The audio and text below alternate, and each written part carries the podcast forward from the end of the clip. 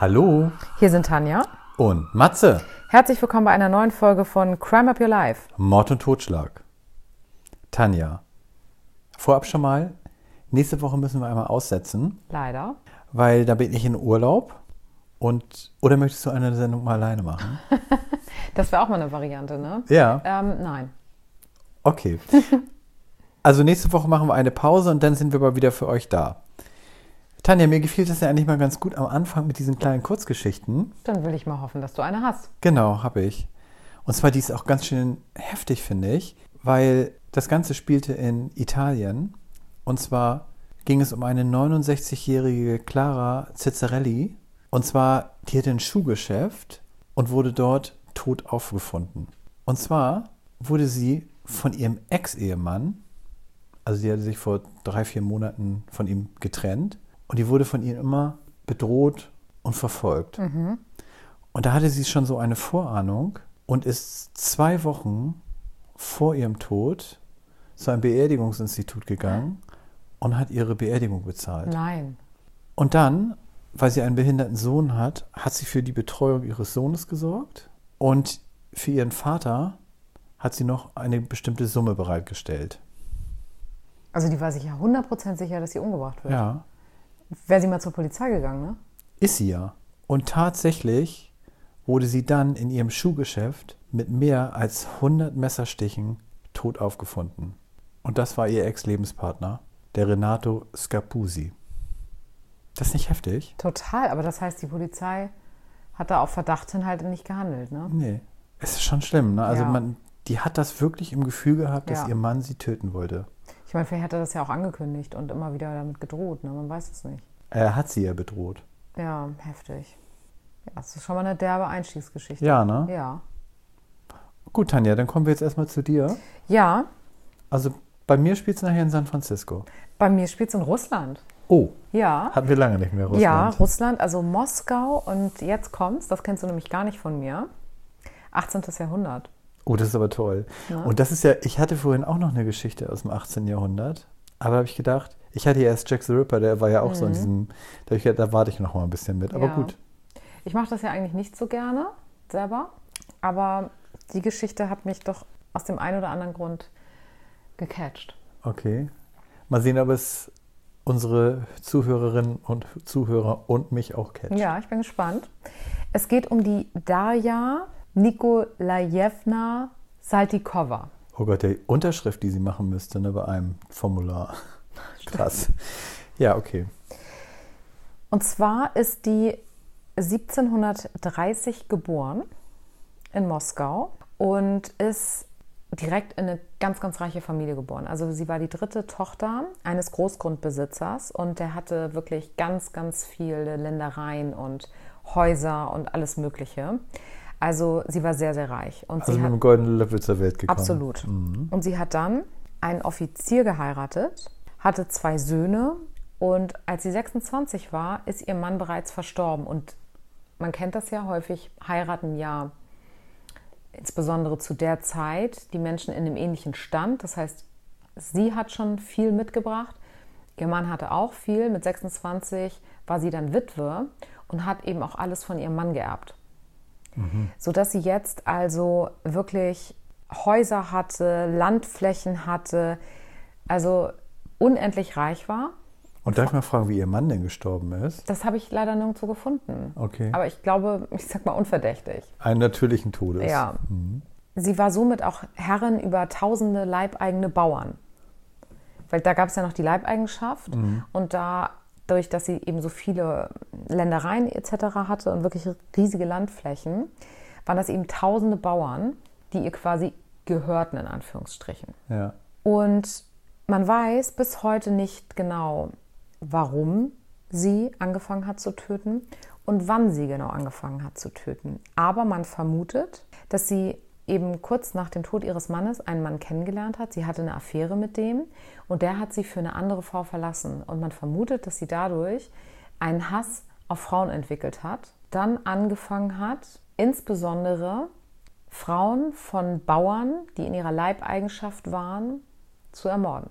Oh. Und sie ist da immer nach einem ganz bestimmten Muster vorgegangen. Und man muss auch dazu sagen, sie hatte wirklich Helfer. Das heißt, sie hatte zum einen Menschen, die ihr geholfen haben, die Frauen zum Beispiel zu fesseln oder ähnliches. Ich komme gleich dazu, was sie genau mit denen gemacht hat. Sie hatte Fahrer, die auf Kutschen die Leichen weggeschafft haben. Und die Polizisten waren alle geschmiert, sodass sie über einen relativ langen Zeitraum da ihr Unwesen treiben konnte. Und ich nehme schon mal vorweg, letztendlich wurden ihr 38 Opfer nachgewiesen, fast ausschließlich Frauen, aber man geht von 139 Opfern aus. Und damit ist sie eine weibliche Serienmörderin. Mhm. Haben wir ja sehr selten. Relativ früher auch, ne? Und vor allen Dingen, weibliche Mörderinnen töten ganz, ganz häufig mit Gift. Mhm.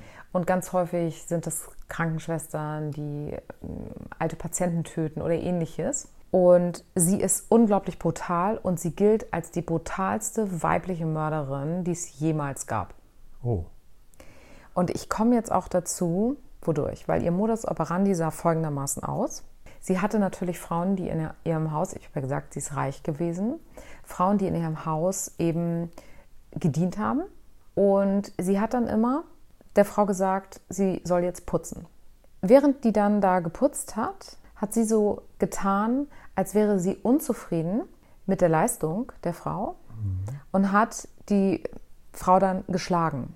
Und das hat sie gemacht entweder mit einem Holzbalken oder mit einem heißen Bügeleisen. Und das hat sie dann mehrfach gemacht und hat dann wiederum der Frau gesagt, und jetzt mach weiter. Und die Frauen lagen auf dem Boden und konnten ja, sich gar nicht mehr bewegen, logischerweise. Ja. Und daraufhin hat sie dann gesagt, so, und wenn du jetzt nicht weiterarbeitest, dann musst du bestraft werden.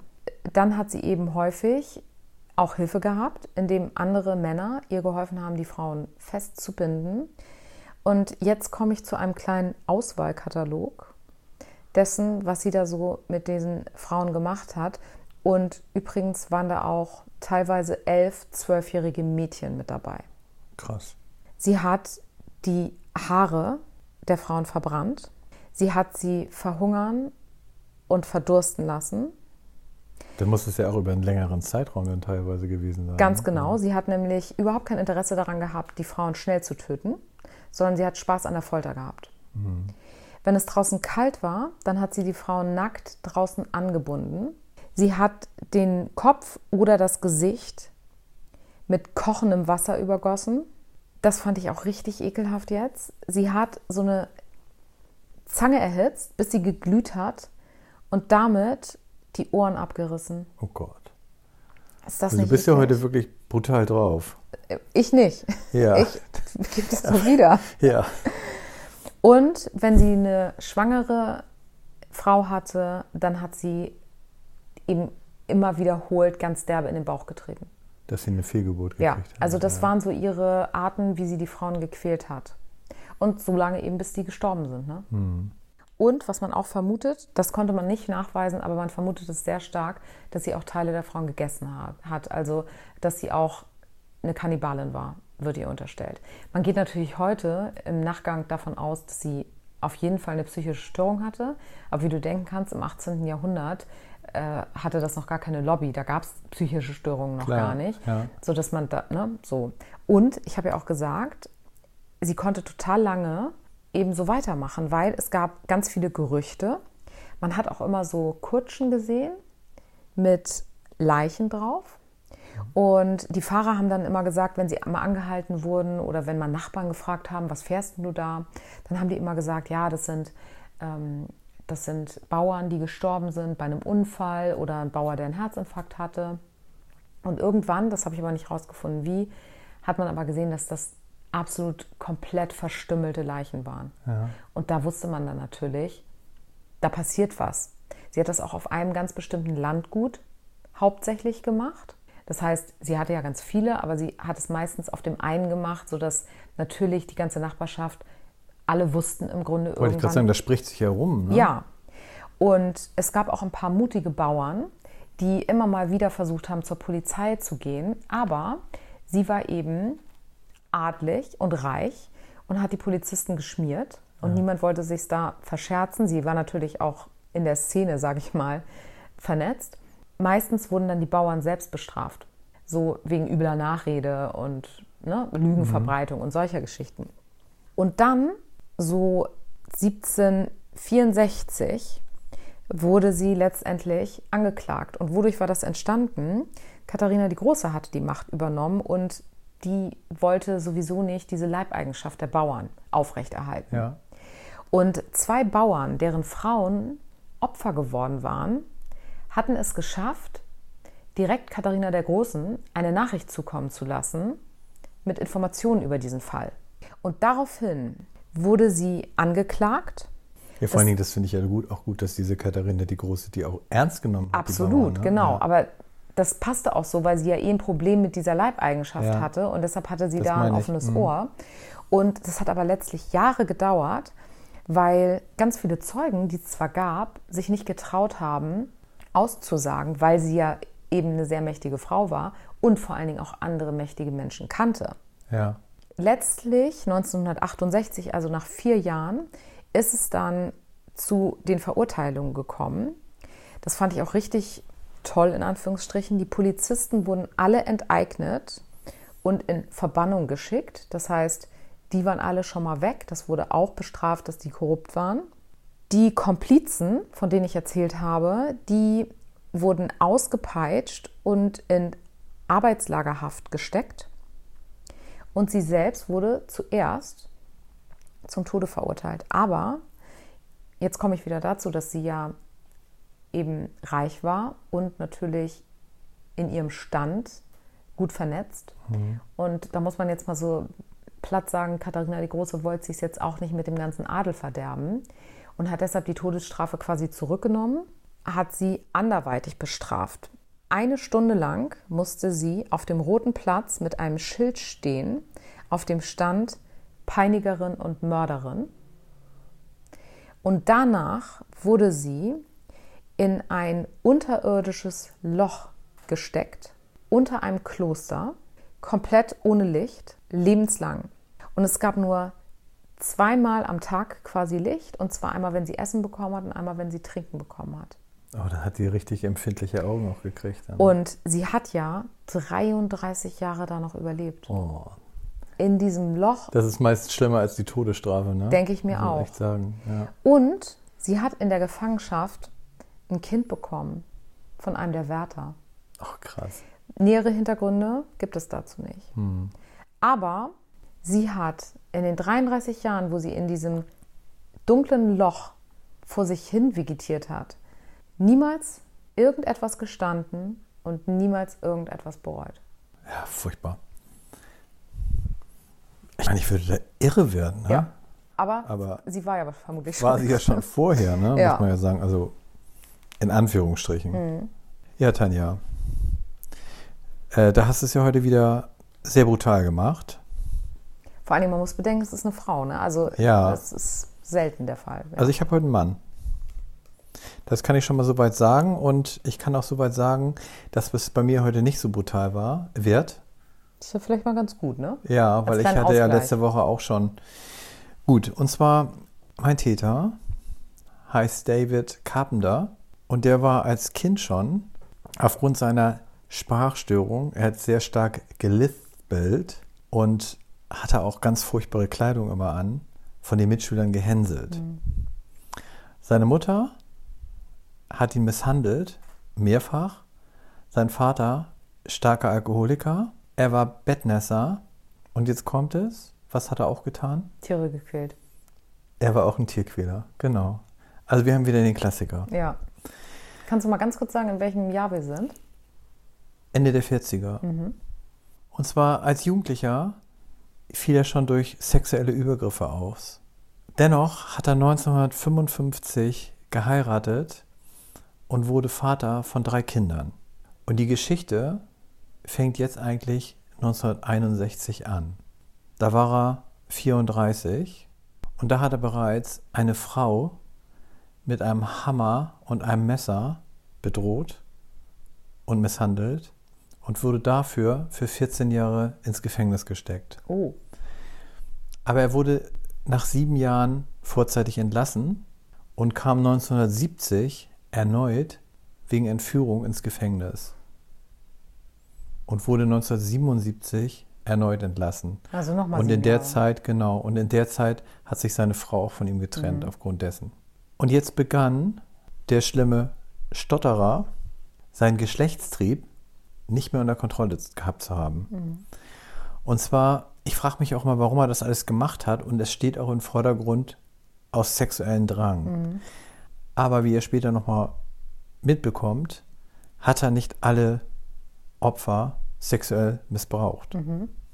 Und zwar 1979 begann es mit dem Mord an Kelly Ann, deren Körper wurde in einem Park gefunden. Und während die Polizei den unbekannten Mörder gesucht hat, wurden da weitere drei Frauen ermordet. Es verschwand Ada Kane, die war 44, die ist beim Wandern verschwunden und sie wurde mit zwei Schüssen im Hinterkopf gefunden. Im März 1980 wurde Barbara Schwarz, die war 23, Diane O'Connell, 22 und Cynthia Morland, 18 und auch ein Mann, der Richard Towers, 19, teilweise erstochen und auch wieder erschossen. Und bei dieser Cynthia, die muss noch versucht haben wegzulaufen, weil da hat der Täter ihr erstmal in die Wade geschossen. Oh. Und dann musst du dir vorstellen, dann bist du in so einem Park und flüchtest da Ja. vor einem Täter, der hinter dir mit einer Waffe hinterher ist. Und die hat sich dann immer versteckt in den Büschen und Oh so. nein. Aber letztendlich hat er sie leider erwischt. Ja, vor allen Dingen, wenn du da noch eine verletzte Wade hast, ne? Also, Ja. Und dann musst du dir vorstellen, kurz vor diesem Zeitpunkt, das war 68, 69, da gab es ja auch sieben Morde schon. Aber dieser Täter, der da damals unterwegs war, hat ja mal per Briefe seine Taten gestanden. Und das waren letztendlich, er hat gestanden 37. Und das war der berüchtigte Zodiac Killer. ah Sagt ja. dir der was? Mhm, klar, den kenne ich. Und da haben sie vermutet, dass dieser Carpenter dieser Zodiac-Killer ist, weil der wurde ja nie gefasst. Mhm. Ja. Und dann gingen die Morde ja wieder los. Mhm. Aber letztendlich konnten sie keine Verbindung zwischen den beiden Tätern feststellen, weil die Fingerabdrücke, DNA-Spuren, Pipapo, nicht zueinander passten. Im März 81 ermordete der Täter sein nächstes Opfer, und zwar die Ellen Hansen. Die war 22, nahe Santa Cruz, 150 Kilometer vom letzten Tatort entfernt. Und der Freund, das war ein 20-Jähriger, der hat den Angriff überlebt und konnte den Täter beschreiben. Oh. Und auch da haben weitere Zeugen ein kleines rotes Auto in der Nähe gesehen. Und dieses Auto, das wurde ihm jetzt zum Verhängnis. Das nächste Opfer war nämlich die Heather Scatz, die war 20 und das war die Kollegin von dem Carpenter. Und zwar, die haben beide in einer Druckerei gearbeitet und die verschwand dann am 1. Mai 81. Und am 15. Mai wurde dieser Carpenter festgenommen. Und als die Polizei bei ihm zu Hause ankam, die wollten ihn eigentlich nur über diese Kollegin befragen. Da kommt das Auto ins Spiel. Da stand nämlich dieser kleine rote Fiat auf dem Hof. Und daraufhin wurde er erstmal verhaftet. Und dann hat sich noch ein anderer Zeuge gemeldet, der ihn eine Waffe verkauft hätte. Und das soll er für diese Morde halt benutzt haben. Aber es wurde nicht gefunden. Aber eine zweite Pistole, die wurde gefunden und damit hat er die letzten zwei Morde begangen. Und somit galt das als Beweis. Reicht ja auch, wenn du für zwei Morde angeklagt wirst, ne? Ja. Letztendlich waren es auch viel mehr Morde, aber er, er wurde nur für sieben Morde verurteilt und zum Tode natürlich auch verurteilt. Aber du musst dir vorstellen, gegenwärtig lebt er noch. Und zwar ist er jetzt 91 Jahre alt und sitzt in San Quentin im Todestrakt. Musst dir vorstellen, ganz zehn Jahre. Ja. Das ist ja wie diese andere Frau da. Ja. Nur er hat es vielleicht noch ein bisschen besser. Ja. Aber er schmort, kann man ja sagen, Ja. da auch dahin. Was ich im Prinzip ja besser finde, als wenn die ins Gefängnis kommen und nach einem Jahr, wenn die dann Ja. vollstreckt. Ja. Ähm, so haben sie viel mehr von der Strafe auch. Naja, mit 91 wird er jetzt nicht mehr hingerichtet, ne?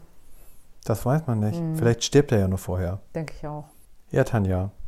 Ich beende die Geschichte mit einem noch lebenden Mörder, muss man so sagen an dieser Stelle. Meine Geschichte war heute mal etwas seichter und trotzdem fand ich sie auch interessant. Ja, und dann können wir mit ein bisschen entspannteren Gedanken hier aus dem Podcast heute mal rausgehen. Genau. Und eine Woche pausieren und dann sind wir wieder da.